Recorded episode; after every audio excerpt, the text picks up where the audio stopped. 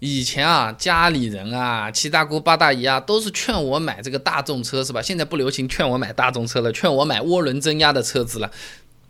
涡轮增压车子不是万能的，好不好？那它有它好的地方，但是它不是全家通吃的，好不好？啊，这个涡轮增压车，大多数劝你的道理嘛，第一个就是动力强啊，呃，这个发动机啊。在这个进气端，它加装了一个空气压缩机。这个涡轮增压发动机，它吃的是压缩空气，它的确比同排量的那个发动机强很多，大约能多出百分之四十左右的动力来。如果使用这种高增压值的大涡轮发动机，甚至动力更强。你比如说这个奔驰啊，M 幺三三二点零 T 发动机，它这个压力值达到一点八巴嘞，普通家用车是不会超过一巴的啊，运动型的有可能超过一巴以上。这个一点八巴什么概念？三百八十一匹马力，是一般二点零升自然吸气发动机的两倍还要多，很猛的。那这个空气压缩机呢？它工作的时候啊，每分钟啊十几万转的高转速，那这么高的转速肯定不是瞬间能达到的，它有一个滞后过程的。而且呢，这个加装了涡轮之后，这个空气被压缩，温度升高啊，呃，这很简单嘛，那个空气一压嘛。它对空气做功，它也是会提升温度的。那么这个升高就有点像这个大夏天啊，我们这个人胸口感觉到发闷啊，呼吸不顺畅，呃，这个温度升高也是会影响发动机工作的。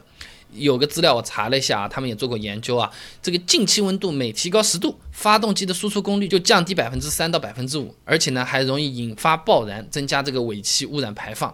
所以说呢，为了解决这个问题，这个涡轮增压发动机它里面有一个装置的，叫做中冷器，它让这个空气啊通过这个弯曲的长长的这个管道先过去，像空调或者是冷凝器一样的，把这个风啊把它变变冷啊，然后呢热量带走了，这个空气再进去。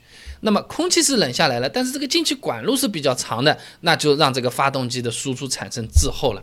这个是因为发动机设计结构所产生的不可避免的这种情况，就是涡轮迟滞，它的输出就是没有自然发动机来的平顺啊。自然吸气嘛，走就好像背后推了你一把，哎，整个人就往前面走了，对不对？那个呢，就是哎，你往前面走，他说哦，我听到了，然后再往前面走，相差那么一点点，但总是有点不干脆。喜欢开车的或者城市里窜来窜去的话，感觉就比较明显了。那么涡轮迟滞现在还算好嘞，以前涡轮迟滞很大的，那么大的时候，我去搜了一下资料，看很有意思啊。很早那个澳大利亚现在是没有了啊，澳大利亚它有法律规定的，刚拿到驾照没有满三年的新手司机啊，涡轮车不让开的，就怕你开不好要出问题，要老司机才能开涡轮车的，这个很多朋友都是不知道啊。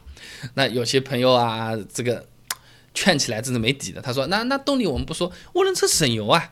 涡轮车的确是省油，相同动力的发动机，涡轮增压的这个发动机排量是更小、更省油，的确是这样的。同样的这个动力输出的时候，涡轮车比自然吸气大概能省掉百分之八左右的燃油。不过呢，它为了防止这个震爆，又要用九十五号的汽油，不像大多数的自然吸气可以用九十二号油。好了，油的那个消耗量是省了，但是油的这个单价是贵了，乘在一起算算，其实这个钱它没有省下来。油呢，的确是省下来，再加上这个涡轮车，它工作环境比较恶劣，刚才说了嘛，动不动上千度的高温，每分钟几万转、几十万转，是吧？那这个高温高磨损，机油要用好啊，火花塞也要用得好啊，保养就贵了嘛。那么这么一来一回，涡轮车更多的时候，它的经济性是一个面子，哎，你看我这个车多省油，但是如果一算账，呃，其实是。反而有可能还亏点钱。我以前专门做了这篇文章在做的，就是一年这么用下来，一辆十万块钱左右车子，涡轮车比自然吸气全部用下来，大概还是要贵个几百块钱的。所以说啊，涡轮车省油，但是不省钱。哎，别人这么劝你的时候，你怎么可以跟他说啊？那么有些朋友啊，到这里还不放弃啊，七大姑八大姨朋友很多的，懂车的人造两个来跟你说说啊。涡轮车这个现在技术很成熟了，啊，都是很耐用了，材料也是新科学、新材料，那氮化硅啊、耐高温铝合金啊，啊，都让这个涡轮车的寿命啊，都和发动机基本上同步了，哎，没什么几万公里换换，没什么什么停车不能熄火这种事情，很方便的，和自然吸气差不多的，买新不买旧嘛，是吧？那么这个问题出就是出在涡轮这个东西啊，涡轮它这个工作环境啊是比较恶劣的，那那发动机内部的压力又很大啊，然后呢这个温度又很高，呃，经常用的时间长了就比较容易出现这种烧机油的这种事故。那这个不是每台车都有，我们不讲这个东西。涡轮叶片它其实就是你排出来的废气。哎，把这头的这个叶片推着它会转啊，就好像这个小水车、小风车一样。转的时候中间有根轴连到那边，那边呢就把进气相当于鼓风机转起来了。那么这个废气不断的去吹这个涡轮叶片，时间长会发生什么问题啊？吹出来是废气，废气是脏的，里面什么粉尘、微颗粒，吹着吹着你就想想那个埃及金字塔好了嘛，那个吹吹吹吹。这个这个都都都会风化掉的，那我们不至于那么夸张，但是这个脏东西的确是对这个叶片有影响。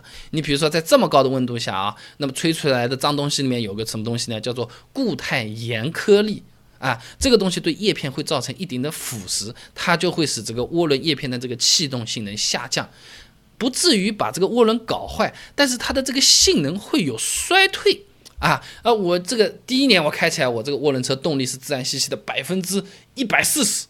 第二年呢，百分之一百三十五；第三年有可能只有百分之一百二十五了。坏不会坏，动会动呢，省油也省油的。我们也察觉不到到底是哪里问题，其实就是涡轮它有这个衰退的这个一个情况出现啊。呃，说了这么多，不是说涡轮车子不好，而是说不是所有的人都适合涡轮车子的。而这买自然吸气的人也不傻的，也是挺有追求，也是懂车子的。那么换回来讲，涡轮车适合怎么样的朋友来买呢？涡轮车呢，从生产的角度来说，主要是这个车企为了节能减排做出的妥协，不然扣钱，对不对？但带来的作用就是这个动力增加的是比较多的，而且这个迟滞啊，涡轮迟滞已经是越来越小了，耐用性虽然是不如自然吸气，也还不错了。那么原本我是要花五十万啊，心心目中的这个绝不卡来个 V 八 V 十二啊啊啊，这么冲一下爽爽的，要五十万，现在二十万买个涡轮车就能爽了。而说不定比原来还爽，这样的朋友不买涡轮车买什么？肯定买涡轮车啊！啊，但是我说就是三四十公里每小时啊，这个上下班插插队啊，跑跑弄弄的这些朋友，那买涡轮车我就觉得意义不是特别大了。它的优势发挥不上来，但是它的缺点都是要被我们承担的。那我觉得日常家用自然吸气说不定反而是更好的选择了。那么刚才讲的是这个挑车子，不管怎么样。买买好了嘛？就这样了，是不是？涡轮和自然吸气更让我们纠结的，或者是经常会讨论到的一个话题，反而是汽油。那涡轮车为什么一定要加九十五号汽油呢？像自然吸气一样，这个九十二号倒进去它会爆炸的啊！一个涡轮增压的这个车子，它涡轮是最核心的，它到底？能够用多少这个涡轮增压器？它能能用多久呢？然后这个涡轮的增压车子，老师傅不说的，停着不好熄火的，要等几分钟的。等几分钟的时候，我干什么？玩手机，还是在楼下和人家聊天？还是说这个事情，呃，本身就是不靠谱的呢？刚才那些问题啊，我去搜了一下资料，整理成一篇篇的小节目了。如果你有兴趣想了解一下呢，不妨关注我的公众号“备胎说车”，直接回复关键词“涡轮”就可以了。备胎说车，等你来玩哦。